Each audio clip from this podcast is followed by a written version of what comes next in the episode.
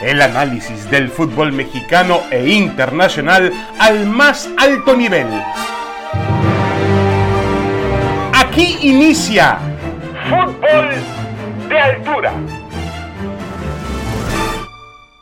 Damas y caballeros, bienvenidos. Bienvenidos. Esto es Fútbol de Altura. Aquí estamos, como todas las semanas, junto a Roberto Gómez Junco y a Paco Gabriel de Anda para comentar temas que tienen que ver con la actualidad y no tan actualidad del fútbol mexicano y del fútbol internacional. Estamos eh, eh, en una semana donde entramos a la liguilla por el título, eh, en el fútbol mexicano, siempre atractiva, siempre interesante, siempre llena de drama, de emoción, de morbo. Esperemos que también tenga buen fútbol. Roberto y Paco Gabriel, ¿cómo están? Les saludo con mucho gusto.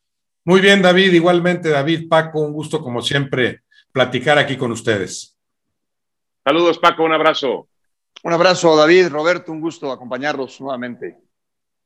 Bueno, de cara a esta liguilla hay algunas particularidades, obviamente favoritos, grandes favoritos. El, eh, caso de Cruz Azul y América después de un torneo regular extraordinario. Hay algunas sorpresas, por supuesto, el Puebla, el Atlas. Em, hay un equipo como Rayados que hay que siempre tomar en cuenta por el plantel, el entrenador que tiene, Santos, que siempre es un animador, el Pachuca mismo, Toluca. Pero, a ver, vamos a enfocarnos en el tema de los entrenadores. Tenemos una baraja de entrenadores donde predominan los extranjeros. El único mexicano es un entrenador cuyo legado está consumado. Eh, se trata de Javier Aguirre. Y, la pregunta, pues, sería, eh, Roberto, si en realidad esta liguilla lo que estamos viendo en esta liguilla muestra o confirma que el entrenador mexicano está atorado o el, al joven entrenador mexicano le cuesta trabajo recibir oportunidades y desarrollarse en nuestro fútbol. Sí, yo creo que, que, más bien un poco de lo segundo, ¿no? O sea, confirma que se han ido cerrando las plazas para directores técnicos mexicanos. No creo que sea por falta de capacidad sino porque en los últimos tiempos los dirigentes han volteado más hacia el extranjero para contratar a los técnicos. A mí me da lo mismo la nacional de un técnico, ¿no? Siempre y cuando de aporte al fútbol mexicano. Lo del Arcamón, maravilloso, extraordinario, bienvenido. Solari con un discurso que enaltece, que eleva el nivel del debate en el fútbol eh, mexicano, evidentemente, como lo hace también Javier Aguirre, esos dos personajes que llegaron para este torneo, ya de salida sabías que iban a enriquecerlo. Eh, sí creo que eh, esta, este predominio de técnicos extranjeros habla más de la postura a veces malinchista que, que asumen los dirigentes. Yo no, le doy, yo no le daría preferencia a un técnico por ser mexicano, pero tampoco me parece que deba dársele por ser extranjero. Sí, de acuerdo. Eh, hay que recordar que el último campeón del fútbol mexicano fue León, todavía campeón vigente hasta que tengamos nuevo campeón, no lo podrá defender. Nacho Ambriz hizo un extraordinario trabajo con ese equipo de León, le dio un sello particular, le dio un estilo. Y de ahí atrás hay nombres como Ricardo Ferretti, el Tuca Ferretti, que para mí es un entrenador mexicano, más allá de que eh, haya nacido en, en Río de Janeiro, en Brasil, para mí es un entrenador hecho en el fútbol mexicano. Está Diego Alonso, Matías Almeida, Em, bueno, Gustavo Matosa, Stena, Bucetich, Mohamed. Eh, Mohamed, correcto, que también puede ser un entrenador eh, curtido y, realizado en el fútbol mexicano. Ahora, Paco Gabriel de Anda, ¿tú sí notas que faltan nombres mexicanos en, la fase final de, de este torneo? No, bueno, evidentemente faltan. Sí me parece desproporcionado, ¿no? De, de ocho equipos, siete directores técnicos extranjeros, uno nacional. Eh, me parece desproporcionado. Y, el tema de que si no dan oportunidades o si no se aprovechan las mismas es, interesante y podríamos debatirlo, ¿no?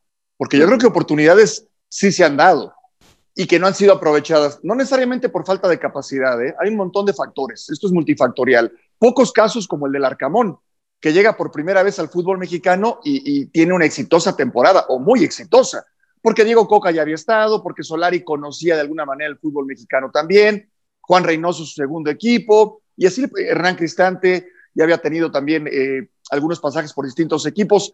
Lo del Arcamón llama la atención. Es muy Pesolano. Eh, Pesolano también, aunque él ya había estado, ya tenía más tiempo en Pachuca, y, y, en Pachuca, a pesar del mal inicio o muy mal inicio, sabías que iba a terminar la temporada. Y en algún momento, una buena racha, le alcanzó para meterse a repechaje y ahora en la, en la liguilla.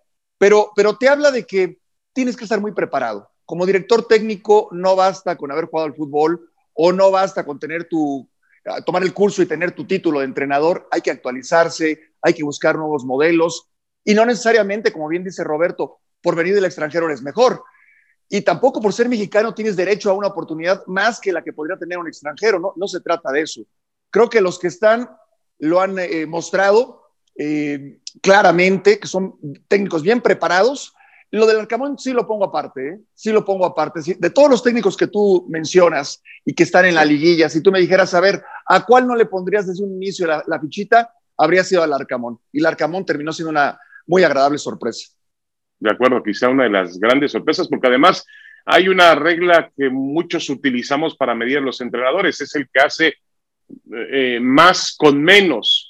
Eh, Javier Aguirre tiene un plantel muy, muy profundo, igual que Reynoso, igual que, Solari, eh, y sin embargo hay que tomar en cuenta que el plantel del Puebla es de otra dimensión y de otro precio con respecto a los grandes favoritos, y ahí está metido en los cuartos de final. Ahora, Roberto, a mí me vienen a la, mente algunos nombres. Yo estoy de acuerdo que no se trata de nacionalidades, pero sí es importante que el entrenador mexicano, pues, eh, termine desarrollándose, aprendiendo, creciendo. Siempre hemos hablado de que el futbolista mexicano ha tomado cartas en el asunto, para buscar un proceso internacional, para salir, para dejar su zona de confort, para crecer y hemos tenido agradables ejemplos en los últimos años en el fútbol internacional, pero de entrenadores no tanto, ¿eh? Seguimos dependiendo de Javier Aguirre y lo que hizo Javier Aguirre en el fútbol de España eh, para realmente buscar un antecedente, un entrenador que haya arriesgado. A mí me preocupa que, por ejemplo, las carreras de nombres como el de Juan Francisco Palencia,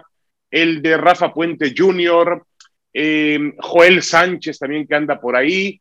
Entrenadores, bueno, ahora el Pique Altamirano ha tenido una temporada bastante interesante, aceptable, logró meterse con una combinación de resultados a la, a la fase de, del repechaje, pero sí me preocupa. Alex Diego, David. Alex, Diego. también. Alex Diego, es verdad, también tuvo su buen trabajo, su buen momento. Pero Roberto, a mí me preocupa que esos técnicos mexicanos no avancen eh, con la velocidad que todo mundo queremos que logren avanzar.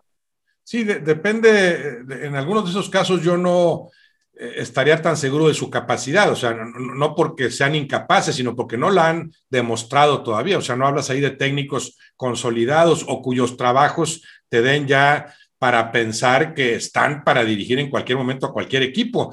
Hay que recordar que en este repechaje, bueno, si Bucetich avanza y avanza Ambris, ya hablaríamos de un, de un espectro mucho más balanceado en cuanto a extranjeros y mexicanos. Y digo Bucetich porque las Chivas en algún momento pudieron darle otro curso a ese partido en el que terminan siendo ampliamente superadas. Y el caso de Ambris, ¿no? Que, hizo un excelente trabajo y sí creo que al equipo que se va a extrañar en esta liguilla es a León. Los demás que se quedaron en el camino con lo que habían jugado, a mí me da lo mismo verlos o no en la liguilla. Sí voy a extrañar ese fútbol de León que no alcanzó su apogeo porque no contó nunca con sus mejores piezas. Increíble que en el último partido no están Montes y Navarro. Imagínate el peso que ambas que ambas eh, figuras tienen en este equipo. Bueno, ahí ya hubiera estado más balanceado. Y luego el caso de Ferretti, que mencionas, que también eh, eh, para fines prácticos es un director técnico mexicano. Herrera, que no dirigió en este torneo, pero que sabes que ahí está y estará en el siguiente torneo peleando por el título. técnicos como, como Memo Vázquez, Luis Alfonso Sosa, el profe Cruz, que son buenos directores técnicos y simplemente no se les dieron las cosas en este torneo. Caballero, otro técnico también hecho en México. Tomás Boy, que se quedó muy cerca, hizo un gran trabajo en Mazatlán. O sea, sí, sí lo veo más o menos balanceado. A mí por eso no me preocupa tanto de que a los mexicanos no se les da oportunidad. Sí veo balanceado el asunto, aunque como te digo, a veces vea e, e, ese tinte malinchista al tomar algunas decisiones, pero lo veo balanceado. Todos estos mexicanos que menciono como técnicos ya han demostrado su capacidad, otros están por demostrarla todavía. Entonces, eh, también el que viene de fuera, el caso del Arcamón, eh, el caso de, bueno, Rocco, todo un, fracaso, por supuesto. Ahora el León que anuncia a Holland o Holland, eh, van a enriquecer el fútbol, me parece bien, porque entonces se, se eleva ese nivel de competencia. Sí, uno podría criticar, eh, Paco Gabriel de Anda, de pronto la decisión de algunos directivos de decir, bueno, voy a traer un entrenador de Sudamérica, pero eh, eh, insisto, no se trata de nacionalidad. Por ejemplo, uno analiza el currículum ahora de este entrenador que trae León Holland, un hombre de 60 años. Él dirigió al Independiente, lo hizo campeón de la Copa Sudamericana. Eh, trabajó en River Plate al lado de Matías Almeida. Dirigió al Santos de Brasil. Dirigió a la Universidad Católica de Chile. Todavía, fíjate, hay que buscar en su currículum, pero fue medallista de plata, medallista de bronce y una gran sensación con la selección uruguaya de hockey sobre césped femenil que ganó una medalla de bronce, insisto, en los Juegos Panamericanos de Santo Domingo en el 2003. Es decir, es un, entrenador y un, maestro, un profesor, y estoy seguro de que algo, si el León lo trae, es que algo puede aportarle al León y al fútbol mexicano. Sí, en particular de Holland, yo desde hace tres años vengo escuchando que es como que el, técnico más deseado, ¿no? El que todos quisieran tener, o por lo menos lo han mencionado. Yo no sé si tiene un gran promotor o si realmente han visto cómo trabaja y les ha llenado el ojo. No, no lo conozco, yo no lo he visto trabajar, entonces no puedo hablar de eso. Ahora, tiene un, bagaje importante, y no solamente en el fútbol, en el deporte, con lo que mencionas del hockey sobre pasto. Eh, conoce del deporte, seguramente el tipo sabe muy bien en el tema táctico. Después habrá que ver, David, habrá que ver lo que es el vestidor de León, que de alguna manera estaban acostumbrados al trabajo con Nacho Ambriz. Y, bueno, habrá que darle el beneficio de la duda, pero eh, por otro lado está lo de Leonel Rocco. ¿Cuántos Leonel Rocco no hemos visto pasar en el fútbol mexicano que vienen también con un discurso de que es un técnico innovador, sumamente capaz? Eh, pasaron muchos, y no quiero ni siquiera mencionarlos. Entonces, el fútbol mexicano no es fácil, no es fácil, ni para el técnico extranjero ni para el técnico mexicano. Y no basta con saber de fútbol, entre comillas, hay que prepararse muchísimo, actualizarse como en cualquier profesión, pero en particular la del director técnico, porque en el fútbol mexicano y con los torneos cortos, la inmediatez, la necesidad de los resultados te obliga a, tener, eh, por lo menos en, las primeras siete, ocho fechas, un respaldo eh, y justificar un poco del por qué te contrataron. Ahora, ya, ya pensando en los, en los enfrentamientos de cuartos de final, bueno, el, el, Monterrey Santos es el que yo veo más parejo, ¿no? Y me parece muy atractivo por lo que son capaces de jugar ambos equipos, no del todo consistentes a lo largo del torneo, pero con un enorme potencial, mayor el del Monterrey en cuanto a plantel, pero el Santos Laguna con esa capacidad que tiene, sobre todo para sacarle provecho a su condición de local. Y luego, claro, llama la atención qué podrá hacer el Cruz Azul, que es amplio favorito ante Toluca, si veremos en la liguilla un Cruz Azul tan convincente como lo vimos en la fase regular, yo creo que sí, y el América Pachuca con unos tuzos que creo que como adversarios serán mucho más complicados de lo que mucha gente cree, aunque al América tenga que ser o deba ser señalado como favorito. Y la otra, porque vuelvo al tema de los técnicos, al que se imponga entre Puebla y Atlas, al técnico que salga airoso, hay que construirle un monumento o por lo menos regalarle una medalla. Ha sido mucho más meritorio lo del Arcamón, pero ahí está lo de Coca también. Imagínate cualquiera que llegue, va, a haber un semifinalista ahí. Parece favorito Puebla, pero si lo fuera el Atlas, también ya habría que pensar en Diego Coca como el técnico del torneo, ¿no? Compitiéndole al mismo Larcamón. Y agregar no algo, Roberto, perdón. y agregar algo. El, el, sistema de liguilla. El sistema de liguilla. Largamón, Larcamón, que yo sepa, no lo conoce. No. Solari no lo conoce. Es distinto, es diferente. ¿Y cuántas veces no hemos visto que un técnico que no sabe manejarlo, e-, ese manejo de partido, eh, te conduce a, perder el eliminatorio en el primer juego? ¿eh? Entonces habrá que ver también ese manejo y la inactividad. Es poco, es cierto, pero los equipos en el repechaje vienen eh, motivados porque obtuvieron la victoria y además con un ritmo distinto al equipo que paró, aunque hayan sido solamente unos días. Sí.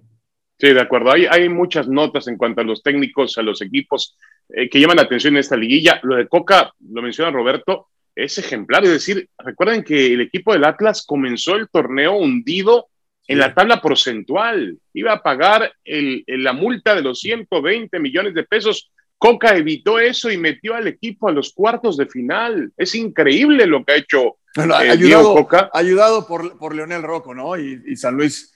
Eh, la verdad sí, le echaron una mano totota, ¿no? Estoy de acuerdo, pero hay un momento en el torneo donde pensábamos que, que el destino de, de, Coca y del Atlas estaba pues predestinado al fracaso completo, ¿no? Y realmente hoy es una de las grandes, grandes sorpresas. Y luego está lo de Reynoso, lo de Juan Reynoso, yo no me canso de aplaudirlo. tomó un equipo como el Puebla de otra dimensión, lo metió a cuartos de final del torneo pasado. Le dan un equipo como Cruz Azul, lo criticamos, algunos le decimos, oye Reynoso, tienes que entender que cambiaste de tamaño de equipo, cambiaste de contexto, cambiaste de idea, de filosofía, cambiaste de presupuesto, cambiaste de obligación. Y Reynoso tiene al, Cruz Azul como el mejor equipo del torneo y gran favorito del título. Y también lo de Solari es punto y aparte. Es decir, a ver, eh, uno, uno diría, ah, cambiaste al Piojo Herrera por Solari y Solari va a pagar derecho de piso en un plantel al que, mucha, al que pocas personas le tenían fe realmente y Solari le ha hecho, ha hecho al América un equipo competitivo y ahí lo tiene, peleando por el título. Vamos a ver si puede mantener ese nivel en la liguilla. Yo creo que el, el panorama es, es eh, muy interesante como siempre y muy llamativo cuando se juega en la liguilla, cuando se juega una liguilla en el fútbol mexicano. Es algo de lo más atractivo que tiene el fútbol de México. Bueno, ¿les parece bien si hacemos una pequeña pausa y continuamos con más en fútbol de altura? Tenemos todavía temas muy interesantes para desarrollar con todos ustedes. No se vayan.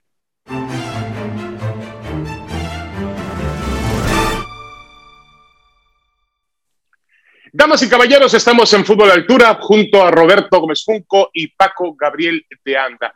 Javier Hernández, el Chicharito, no ha sido incluido en la prelista, una lista ampliada de 40 futbolistas para, los, eh, para el compromiso de México, el, Final Four de la Liga de las Naciones de la, de la CONCACAF. Llama la atención que no esté ahí, eh, obviamente por los rumores, por la falta de información que ha existido sobre el futbolista, porque eh, es verdad que en los últimos tiempos Javier Hernández no ha tenido un comportamiento deportivo adecuado para ser llamado a la selección mexicana, pero esta es una lista ampliada, insisto, de 40 futbolistas potencialmente que pueden ser llamados por el entrenador eh, Gerardo Martino. Eh, Roberto Mesunco, te, te saludo y te pregunto, ¿realmente crees que Chicharito esté vetado para efectos de la selección mexicana de fútbol? ¿Que hay algo más que no nos han dicho? No sé si vetado, pero que hay algo más, sí, sí, ahora sí me resulta eh, evidente. No quiere decir que vas a convocar a un jugador por tres buenos partidos o cuatro, que es el caso actual de Javier Hernández, no. No es un caso común y corriente. Aquí estás hablando de toda una trayectoria del máximo goleador en la historia de la selección mexicana, que además casualmente pasa por un excelente momento. Bueno, ¿qué otro argumento necesitas para convocar a alguien? yo simplemente haría ese ejercicio, me imaginaría, mañana juega o pasado mañana juega la selección mexicana un partido de Copa del Mundo importantísimo. ¿A quién pones de centro delantero, Martino? Si, si, si, me dice que pone a Pulido o si me dice que pone a Henry Martin, porque Raúl Jiménez lo consideramos inhabilitado todavía en este momento. Bueno, en este momento, pasado mañana hay partido, tiene que jugar en el eje del ataque Javier Hernández, así lo veo yo. O si no, si Martino no lo ve así en términos futbolísticos, entonces que explique por qué no. Es que Javier Hernández no encaja porque lo que quiere es un futbolista que se vaya más a los costados como Pulido o más presencia física como la de Henry Martin en lo que se recupera eh, Raúl Alonso Jiménez o prefiero no sé a quién más, o voy a prescindir del centro delantero porque con, con Lozano, eh, Corona y, algún otro tengo para cubrir mi ataque, etcétera. Que en términos futbolísticos lo explicaran. Yo no, ver, no vería eh, un sustento de, de, en términos futbolísticos del por qué prescindir de Javier Hernández. Y hablas, hablas eh, como bien dices, David, de una lista de 40 Claro, puedes decir, no es importante estos partidos para los que está convocado, lo importante sería ya que venga la eliminatoria mundialista, pero si en 40, o sea, si estás considerando que, que hay tres centros delanteros y no lo tienes entre esos tres, considerando, claro, el, el, la historia de Javier Hernández, lo que representa, pero también su momento futbolístico, bueno, yo nada más lo interpreto como que hay algo más allá de la cancha. Y si lo hay, eso creo que ya es hora de que lo dijera Martino o lo dijera alguien más en la federación. Tendría que haber un pronunciamiento al respecto. Sí, eh, y, Paco, además era una oportunidad eh, fantástica para decir, ahí te tengo en el radar, te estoy viendo, no, no te he olvidado, porque es una lista, insisto, donde no tienes ninguna obligación, puedes poner tú al jugador que tú quieras y decir, ah, es un jugador que yo tengo, como el caso de este chico Efraín Álvarez, que es un chico de 18 años del Galaxy, que está en esta prelista y que el Tata Martino le gusta mucho. Qué bueno, lo ha ido llamando poco a poco. Lo quiero ver. quiero estar presente con él, te tengo en la mente. Pero aquí pareciera que Javier Hernández está fuera de la mente y del radar en este momento de la selección mexicana.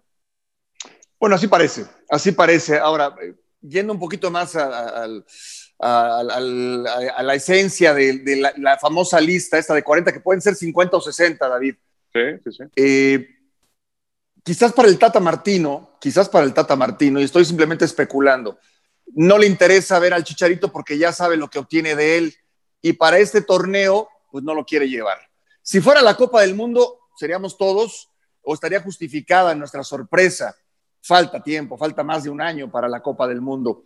Es cierto que a la selección tienen que ir los mejores, pero yo, yo dejaría el veto como la última eh, instancia. Honestamente, yo no creo que el Tata Martino se preste, a menos de que el Tata Martino, él, por una decisión personal, no lo quiera llevar.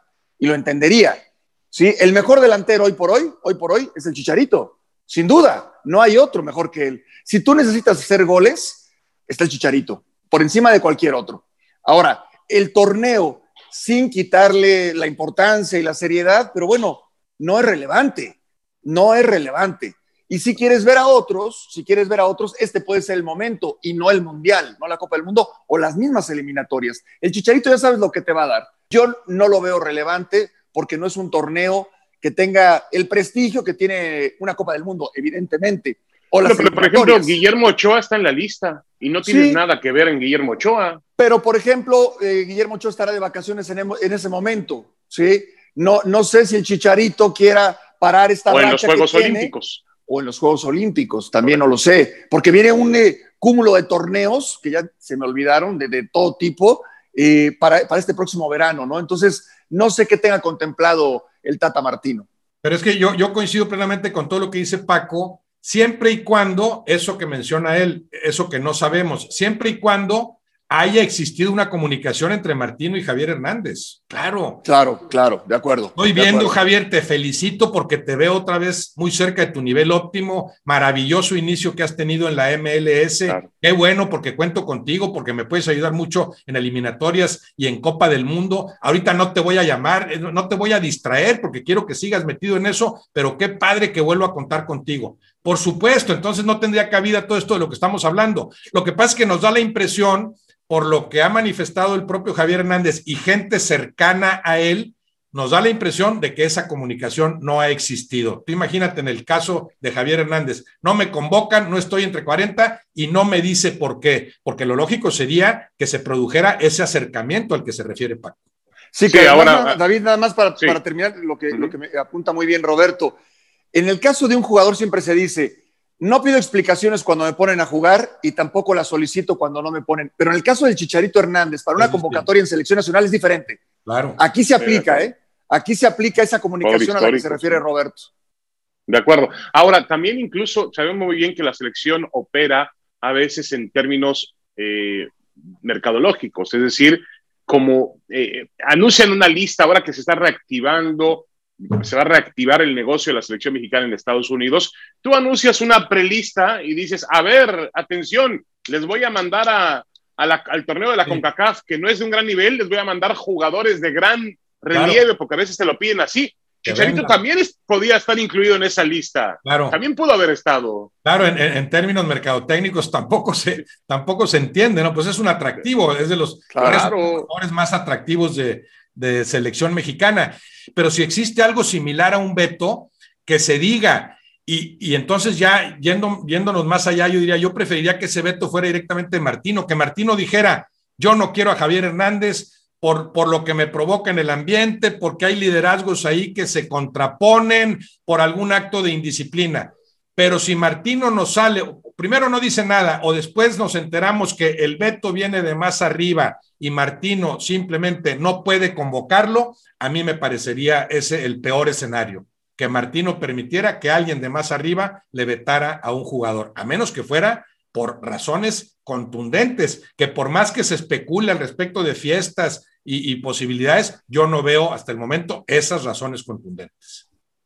Sí, eh, Paco, muchas veces tú has hablado de que Em, digo, no voy a caer en esa vieja frase que a mí no me gusta mucho de que la ropa sucia se lava en casa, pero a lo que yo voy es que es mejor a veces mantener temas disciplinarios y resolverlos en el plano interno. Y yo lo entiendo en el afán de no lastimar a una, a una persona inocente. Aquí hay involucradas familias de los jugadores de fútbol y que, eh, que se maneje el hecho en la prensa de un tema disciplinario por un asunto que tenga que ver con, con alguna indisciplina de, de un bar de mujeres no es lo más apropiado y no me parecería correcto. Creo que eso se puede resolver la intimidad del jugador. Pero ¿no te parece que con este asunto, al no dar información, están creando más desinformación, más suspicacia, más rumores? Sí, puede ser, puede ser. Y, al final hoy los medios tienen esa, esa eh, posibilidad de llegar hasta las últimas instancias, algo que antes no sucedía. Pero yo sigo pensando que si hubiera un motivo, eh, se tendría que resolver. ¿Y cómo se resuelve hablando? Tanto el Tata Martino como el Chicharito Hernández, por favor, tienen toda la experiencia y podrían manejar un asunto eh, sin importar cuál sea. ¿no? No, lo veo como algo que no se pueda resolver. Pero quedémonos con algo, David, eh, Roberto. Hoy el, el, mejor delantero, ¿sí? si tú tienes que escoger a un futbolista en la selección de México para que te haga goles, creo que todos con los ojos cerrados ponemos al Chicharito Hernández. De acuerdo.